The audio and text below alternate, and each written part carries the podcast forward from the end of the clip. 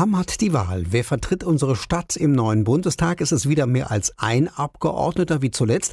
Wie schlagen sich die Kandidaten im Wahlkampf? Und ein Jahr nach der Kommunalwahl fragen wir auch, ob es Parallelen gibt. Gibt es auch in Deutschland eine Wechselstimmung, so wie in Hamm? Könnte auch in Berlin die Ampel regieren, so wie in Hamm? Willkommen zu unserem Wahlpodcast Spezial. Mit dabei sind Michael Knippenkötter, Lokalchef des Westfälischen Anzeigers hier in Hamm und Simon Brinkmann und Sharin Leitheiser aus der Lippewelle Redaktion. Ich bin Rainer Wilkes, Nachrichtenredakteur bei der Lippewelle. Es heißt ja immer, es ist eine schwere Entscheidung in diesem Jahr mit der Wahl. Andererseits gab's hier, gibt's hier in Hamm schon so viel Briefwähler wie noch nie, über 30 Prozent. Wie ist das bei euch? Wer hat schon gewählt bei euch? Hm, also mein Stimmzettel liegt seit zwei Wochen auf dem Küchentisch und ich kann mich nicht entscheiden, aber theoretisch habe ich schon halb gewählt. Ja, bei uns ist das ganz ähnlich. Also die Unterlagen sind da, ja, die liegen bei uns, die schieben wir irgendwie immer von A nach B und äh, wenn, wenn dann abends wieder eine Sendung läuft, sagt meine Frau jedes Mal, ich weiß immer noch nicht, ich weiß immer noch nicht, will aber unbedingt Briefwahl machen, wo ich denke, ja, wenn du es nicht weißt, dann warte doch einfach bis zum 26. und dann gehen wir da zusammen hin. Ich bin äh, Wahlhelfer am, äh, am Wahltag und musste deswegen Briefwahl machen vorab was es nicht leichter gemacht hat, diese Entscheidung zu treffen.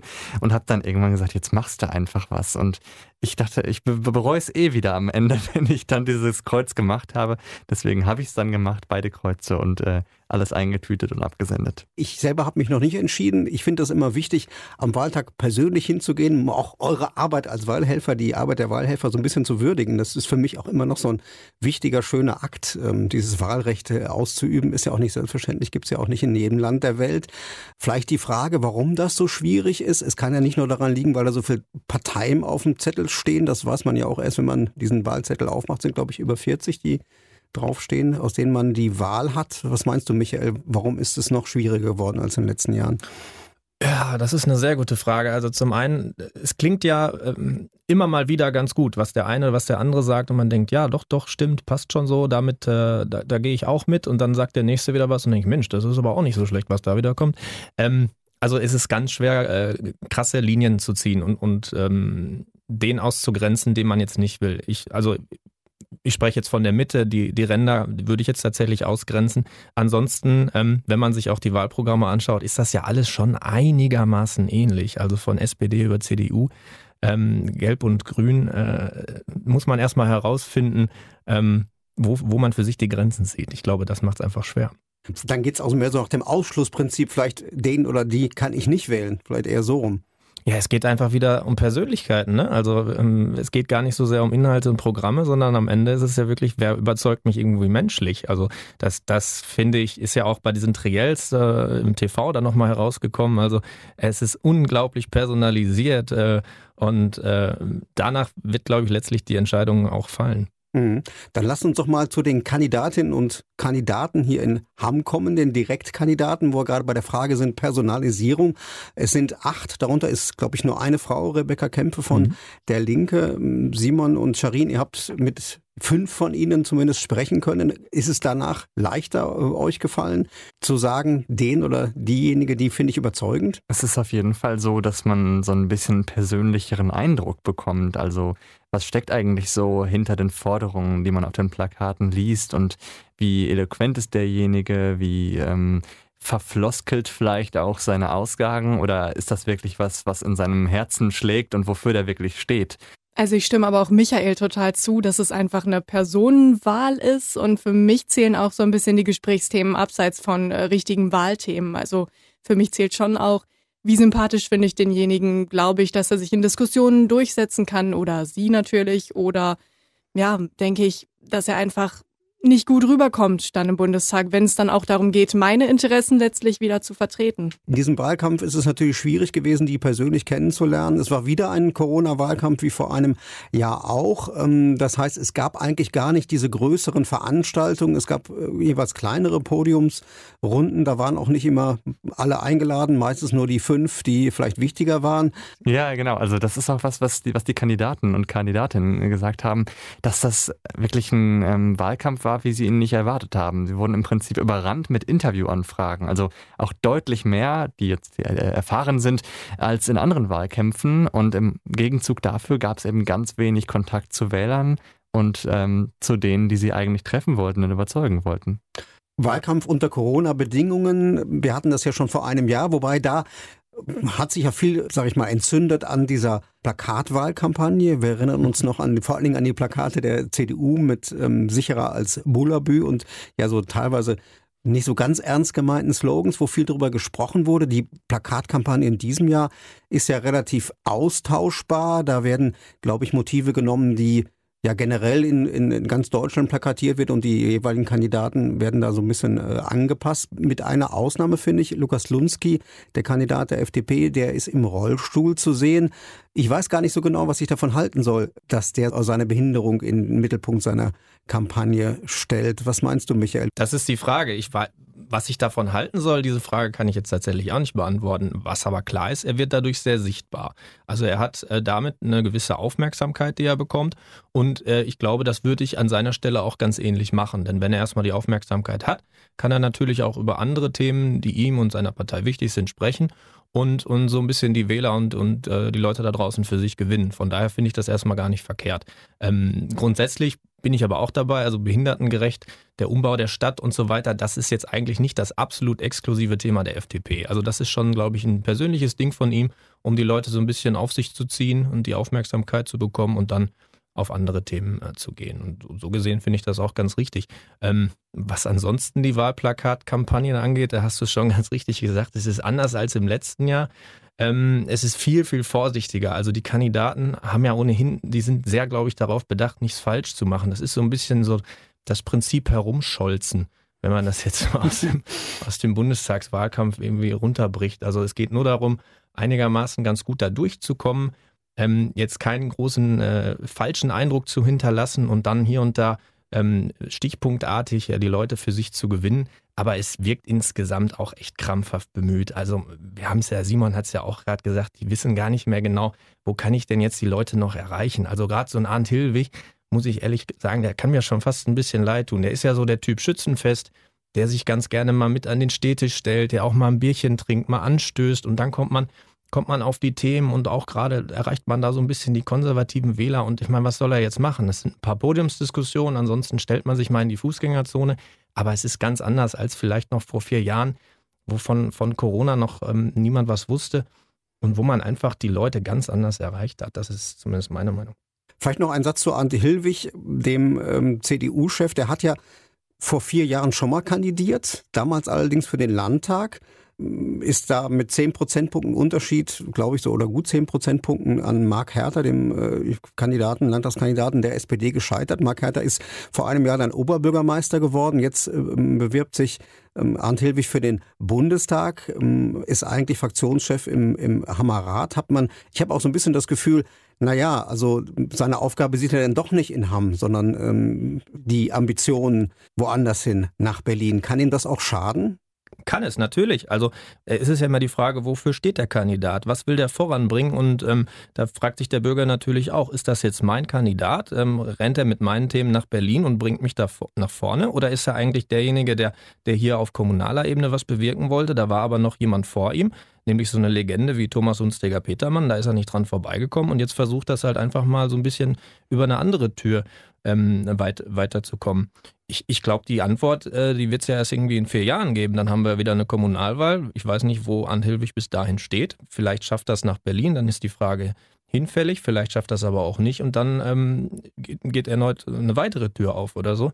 Es ist, es wirkt zumindest auf den zweiten Blick vielleicht etwas unsouverän. Auf der anderen Seite, er, er schmeißt sich rein, er ist politisch engagiert. Davon gibt es ja nicht mehr ganz so wahnsinnig viele in unserem Land.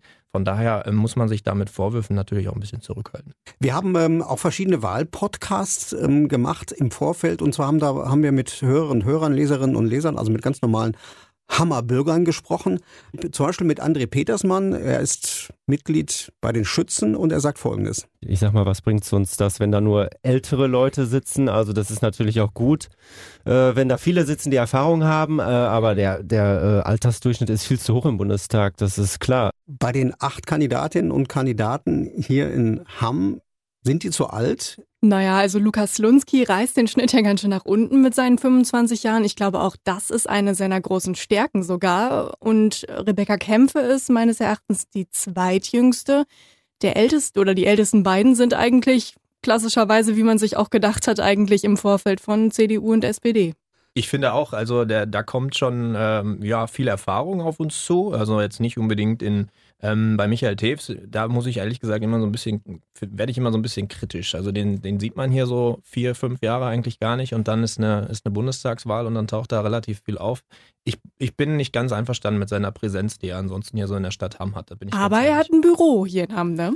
Und eine eigene Mitarbeiterin, hat er gesagt auch. Ja, das ist richtig, aber was kommt denn davon dann bei den Bürgern an oder ähm, was wird darüber kommuniziert? Also das finde ich ehrlich gesagt schwierig. Ich glaube, er tut sich da auch ein bisschen schwer mit, das von Berlin aus ähm, zu koordinieren und, und, und, zu lenken. Aber gut, er, er, ist ein Fachmann, das, das darf man nicht ähm, äh, verleugnen und ähm, ich glaube auch, dass er sich mit Sicherheit einsetzt für die Belange der Menschen, aber man merkt es halt nicht direkt vor Ort. Glaubst du denn, das wird sich ändern, wenn jemand anders in Berlin wäre? Ich meine, Berlin ist auch ein bisschen weg von haben natürlich. Ja, also ich glaube, wenn wir in die Vergangenheit blicken, da gucke ich auch mal, mal Rainer an, der das hier Ganze schon hier 65 Jahre, nicht ganz, aber schon ein paar Jährchen äh, verfolgt für uns. Also so ein Dieter Wiefelsbütz oder ähm, äh, ja, so andere, andere Kandidaten, die es früher mal gegeben hat, ähm, die sind einem irgendwie anders in Erinnerung, oder? Ja, ich sag mal, es gab mal eine Zeit, wo, wo Hamm sehr stark vertreten war, in, äh, einfach im Bundestag, weil es mal, ich habe nochmal nachgelesen, in den äh, 2000er Jahren gab es mal drei Kandidaten aus Hamm. Es war Laurenz Mayer, ähm, war auch mal Bundesgeschäftsführer der CDU. Ähm, das war Dieter Wiefelsbütz, wie du gesagt hast, und Jörg van Essen von der FDP. Ich denke, für eine Stadt kann das nur nicht, nicht schlecht sein, wenn sie viele Abgeordnete im Bundestag sitzen hat. Und zuletzt hatten wir nur Michael Teves dort sitzen, äh, Frau Jörres Mauthausen ähm, ist ja vor vier Jahren äh, nicht mehr in den Bundestag äh, gewählt worden. Also für Hamm kann es eigentlich nur gut sein, wenn mehr als ein Kandidat die Wahl schafft. Ich frage mich aber auch, wie wichtig ist das denn, dass die Leute wirklich persönlich hier sind? Also jetzt gerade, wo sich Social Media zum Beispiel total äh, gut entwickelt hat und man darüber auch gut Kontakt halten kann. Also laufen da wirklich Menschen hin und sagen, hey Michael Teves, ich möchte jetzt unbedingt mit dir persönlich reden? Das frage ich mich schon. Machen gesagt. die Kandidaten das denn gut auf der äh, Social-Media-Ebene oder wie nehmt ihr beiden das wahr? Es ist schon mehr geworden, das, das hat auch Herr Teves gesagt, dass das äh, in den letzten Jahren, ähm, klar, zum einen ist das immer noch ein zusätzlicher Arbeitsaufwand, der irgendwie anfällt und irgendwie nebenbei auch ähm, erledigt werden muss. Auf der anderen Seite ist das für die natürlich auch ein direkter Kanal, um eben, wie du sagst, bequem hier den Kontakt zu halten. Trotzdem glaube ich aus der persönlichen Perspektive heraus jetzt nicht, dass es den Kontakt vor Ort ersetzen kann. Also ich habe vor kurzem noch mit äh, jungen Leuten über Kommunalpolitik und Bundespolitik gesprochen und die waren ganz überrascht, dass man den Bundestagskandidaten oder den Bundestagsabgeordneten überhaupt persönlich ansprechen kann, dass der für einen zur Verfügung steht und man den mit seinen Anliegen wirklich ansprechen kann. Ja, aber gerade für die ist doch persönlich ansprechen auch dem eben wie bei Insta eine Direktmessage zu schreiben und da mal was zu fragen. Also wie wichtig ist das wirklich, dem von Angesicht zu Angesicht gegenüberzustehen heutzutage noch? Ich sehe das ehrlich gesagt ein bisschen anders. Also ich glaube, auch über Social Media kann man viel mit seinen Wählern und Wählerinnen teilen, kann die ähm, ja hinter die Kulissen gucken lassen. Ich finde, Lukas Lunski zum Beispiel macht auch sehr viel auf Instagram.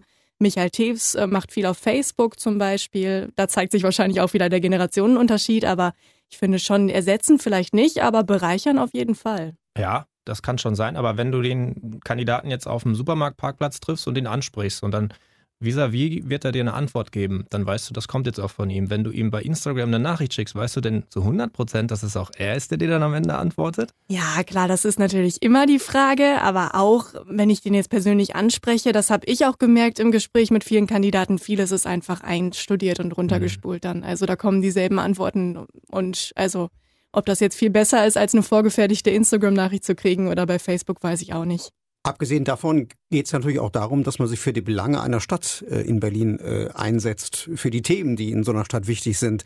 Da denke ich, wenn ich Hamm sehe, so was wie die Transformation einer Ruhrgebietsstadt, da sind wir ja eigentlich immer noch dabei. Wir waren mal Kohlestandort mit vier Zechen. Das keine einzige Zeche ist mehr auf und es ist auch kein einziges Kohlekraftwerk seit diesem Jahr mehr in Betrieb. Und ich denke, jetzt so solche Themen, so ein Umbau zu einer Wasserstoffindustrie, die kann natürlich so ein Abgeordneter ähm, aus Hamm in Berlin natürlich sehr, sehr viel stärker begleiten. Was sind die wichtigsten Themen für unsere Stadt, die in Berlin vielleicht entschieden würden? Bin da sehr skeptisch. Ich glaube, die alle Kandidaten hier, die haben das große Problem, dass es im Moment die, die Bundesthemen einfach im Vordergrund stehen. Oder ich sag mal, die Themen, die hauptsächlich auf Bundesebene entschieden werden. Also ich, ich erinnere da nochmal an äh, Klimaschutz als ganz großes Ding, wo ich finde, dass jetzt auf kommunaler Ebene nicht so wahnsinnig viel passieren kann. Zuletzt war das Thema Afghanistan ganz groß. Auch da kann auf kommunaler Ebene nichts entschieden werden oder so. Und dann ist immer noch Corona da da ist auch viel, was von, aus, von Berlin aus gelenkt wird und so weiter. Und dann hast du hier Direktkandidaten, die irgendwie sich, die, strampeln und gucken, dass sie Aufmerksamkeit bekommen und Themen anbringen wollen. Da bleibt dann am Ende nicht so ganz viel hängen. Also die haben es, ich glaube, in diesem Jahr schon wirklich besonders schwer, weil wir so, weil wir einen Dreikampf haben in Berlin. Das gab es, glaube ich, so noch nie. Weil wir nach 16 Jahren Kanzlerin Merkel dann ein komplett neues Gesicht haben werden im Kanzleramt. Das überstrahlt auch alles. Ja, und ähm, so ein bisschen, aber vielleicht ist das auch noch mein Denkfehler, du hast es aber auch schon angesprochen, habe ich noch die Kommunalwahl vor einem Jahr im, im Hinterkopf. Und da waren es halt auch einfach andere Persönlichkeiten. Also ein Thomas Hunsteger, Petermann, hab's ja schon gesagt, im Grunde eine kommunalpolitische Legende. Oder ein Marc Herte, auch ein totaler äh, Politikprofi, der auch schon auf Landesebene diverse Dinge erreicht hat. Ja, und jetzt hast du eben Kandidaten und wenn du durch die Stadt gehst, fallen den Leuten vielleicht zwei oder drei ein und der Rest strahlt halt überhaupt nichts aus und, und ist weniger bekannt. Ich mhm. finde es aber auch total schwer, die Bundeskandidaten tatsächlich zu messen und zu entscheiden, haben die jetzt was gerissen für Hamm oder eben nicht. Also ähm, das ist mir total schwer gefallen. Da hat der Michael Teves jetzt einen guten Job gemacht in den vergangenen Jahren. Wir bekommen immer mal wieder Pressemitteilungen, wo er jetzt ein bisschen Geld hingeholt hat, gerade mal wieder. Aber ich weiß die gar nicht, was kann man erst, erwarten. Also, die bekommen wir auch erst jetzt. Ja, kurz vor der Wahl. Also kurz vor der Wahl sehe ich die das jetzt, jetzt alle, ja. so alle, alle, paar Tage, was da so gemacht wurde. Aber in, ja. den, in den, letzten Jahren war das Stimmt. weniger regelmäßig. Ne? Ich möchte trotzdem vielleicht noch ein bisschen bei der Parallele zur Kommunalwahl bleiben, weil ich sehe da schon ähm, Parallelen. Also in, im Bund haben wir die Frau Merkel, die 16 Jahre lang regiert hat. Hier war es äh, Thomas Hunstiger-Petermann, äh, 21 Jahre. Nun ist er wieder angetreten. Frau Merkel wollte nicht antreten. Aber trotzdem, gibt es denn auch im Bund so wie in Hamm dieses Gefühl, da muss mal jemand anders ran, also so eine Wechselstimmung? Ach, ich glaube, ohne mich da jetzt zu weit aus dem Fenster lehnen zu wollen, ist es immer wichtig, dass auch mal neue Menschen ihre Erfahrungen und ihre ja, ihre Ideen einfach einbringen können und wie soll man Erfahrungen sammeln, die ja oft vorausgesetzt wird, wenn man nie die Chance dazu bekommt, das zu zeigen. Also aus der Perspektive würde ich sagen, es kann einem Staat und einer Stadt auch total gut tun, wenn mal jemand Neues reinkommt, frischen Wind reinbringt. Ich habe da auch bei meiner Wahl sehr lange drüber nachgedacht und, und so zwischenzeitlich so den Gedanken gehabt, ja, okay, auf der einen Seite haben wir da jemanden, der kommt daher, der weiß irgendwie, welche Strippen er ziehen muss, um dieses und jenes Ziel zu erreichen. Wir haben die Fördermittel gerade angesprochen. Man hat den Eindruck, irgendwie in den letzten Jahren ging es auch nur darum, irgendwie Fördermittel nach Hand zu holen und hier nochmal was abzuknapsen. Und auf der anderen Seite denkt man sich dann, okay, vielleicht ist da aber auch jemand, der jetzt gerne äh, quasi sich zur Wahl stellt und gerne dahin möchte und voll darauf brennt, das zu tun und vielleicht dann einfach mit einer anderen Energie und einem anderen Selbstverständnis hingeht. Also ich finde die Frage auch gar nicht so leicht zu beantworten und habe da bei meiner Wahl auch sehr lange drüber nachgedacht. Also interessant ist ja, dass nach 16 Jahren Merkel auch auf Bundesebene alle von, von Aufbruch sprechen, auch gerade und insbesondere Olaf Scholz, wo ich mir schon denke, ja gut, ist ja jetzt auch schon ein paar Jahre selbst an der Regierung beteiligt. Warum fällt, fällt ihm das jetzt ein? Mit dem Aufbruch. Und da sehe ich so eine Parallele zu der Kommunalwahl. Vielleicht ist da Olaf Scholz auch sozusagen der, der, der gute Kompromiss für, für viele Menschen. Also jemand, der schon Erfahrung äh, hat, aber trotzdem so ein bisschen dieses Aufbruchsgefühl vermitteln kann. Ähm, denn die Herausforderungen, das wird uns ja immer um die Ohren gehauen, sind so riesengroß wie äh, schon lange nicht mehr. Man kann ja auch die Leute überfordern damit, wenn man ihnen das jeden Tag erzählt. Ähm, vielleicht wollen sie da auch eine gewisse Kontinuität haben. Das ist so mein Gedanke dazu. Du hast schon gerade von Koalitionen gesprochen. Hier in Hamburg regiert eine Ampelkoalition seit der Wahl vor einem Jahr. Viele sagen, auch in Berlin könnte es drauf hinauslaufen. Das ist eine Koalition der Gewinner, also die Parteien, die gewonnen haben, die bilden die Koalition. Die Partei, die verloren hat, die CDU, die ist nicht mehr dabei. Könnte ja in Berlin, zumindest wenn man den Umfragen glaubt, auch darauf hinauslaufen. Die Ampelkoalition in Hamm, finde ich, ähm, macht das streckenweise gut und auch einigermaßen geräuschlos. Äh, es gibt immer wieder eher so von grüner Seite ähm, so, so, ein paar Spitzen ähm, und auch ein paar Querschläger. Das, das, das stimmt, das gehört dazu vielleicht auch. Hier finde ich es sehr interessant, dass es eigentlich die FDP ist, die sich da sehr ähm, kollegial verhält und auch sehr, äh, sage ich mal, fleißig mitarbeitet. Ich glaube, auf Bundesebene hätten wir da genau das Gegenteil, nämlich dass Christian Lindner und die, die Bundes-FDP eher so die absoluten Quertreiber äh, sein würden in einer Ampelkoalition, wo sich ähm, SPD und Grüne doch relativ nahestehen und die FDP in einigen Punkten doch komplett ähm, eine andere, äh, andere Sichtweise vertritt. Also da ist, glaube ich, ein sehr schöner und sehr großer Unterschied zwischen Bund und Kommunalebene man hat ja jetzt auch bei vergangenen Wahlen immer wieder gemerkt, wie unzuverlässig eigentlich die, die Umfragen im Voraus sind. Und deswegen kann ich mir tatsächlich fast alles vorstellen. Und viele Parteien öffnen sich ja auch zur Mitte hin und versuchen dann auch mal Wähler abzugreifen, geben sich dann gemäßigt oder ähm, versprechen vielleicht nochmal ein Thema anzugehen, das vielleicht sonst gar nicht in ihrem Bereich liegt. Und ähm, das, glaube ich, macht es hinterher auch möglich, dass Kombinationen denkbar sind, die vorher so gar nicht angedacht wurden oder die bisher eigentlich ausgeschlossen wurden. Ich glaube, da spielt einfach rein, was Michael auch am Anfang gesagt hat, dass sich die Parteien auch einfach immer mehr annähern. Also dass alle auch dieses große Thema Klimaschutz für sich aufgegriffen haben. Klar, mit ein bisschen unterschiedlichen Aspekten und ein bisschen unterschiedlichen ja, Schwerpunkten, aber doch, sie haben es alle erkannt und haben es alle als wichtig erkannt und haben alle gecheckt, okay, wenn ich diese Wahl gewinnen möchte, dann muss ich das bei mir vorkommen lassen und dem auch einen sehr exponierten Platz zukommen lassen. Und ich glaube, allein dadurch wird einfach sehr viel möglich werden. Und ich glaube, was den Ausgang der Wahl angeht oder was ja diese Koalitionsbildung angeht, kann ich mich auch nicht festlegen. Ich finde, die Ampelkoalitionen haben funktioniert. In jeder Koalition gibt's ja immer mal wieder eine Partei, die äh, nochmal klarstellen muss, wir sind aber immer noch unterschiedliche Parteien und wir haben immer noch unterschiedliche Meinungen. Ich glaube, das ist oft auch einfach so ein bisschen Schauspielerei, ehrlich gesagt.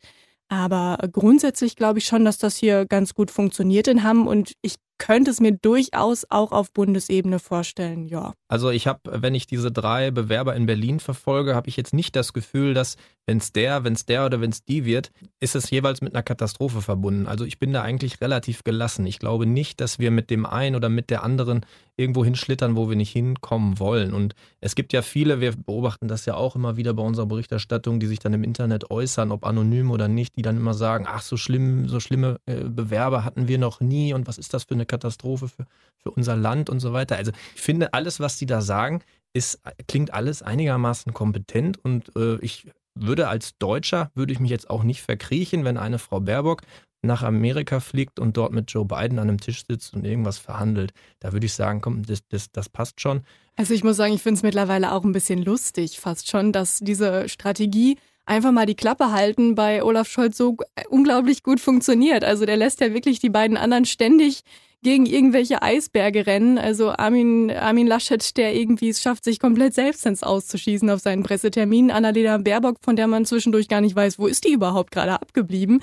Also ähm, das finde ich total amüsant, ehrlich gesagt, dass er mit dieser Strategie einfach so unauffällig zu sein, aber irgendwie gleichzeitig so konstant, dass er da scheinbar sehr viele ja, Stimmen jetzt schon auf seiner Seite hat oder zumindest die Sympathien oft auf seiner Seite hat.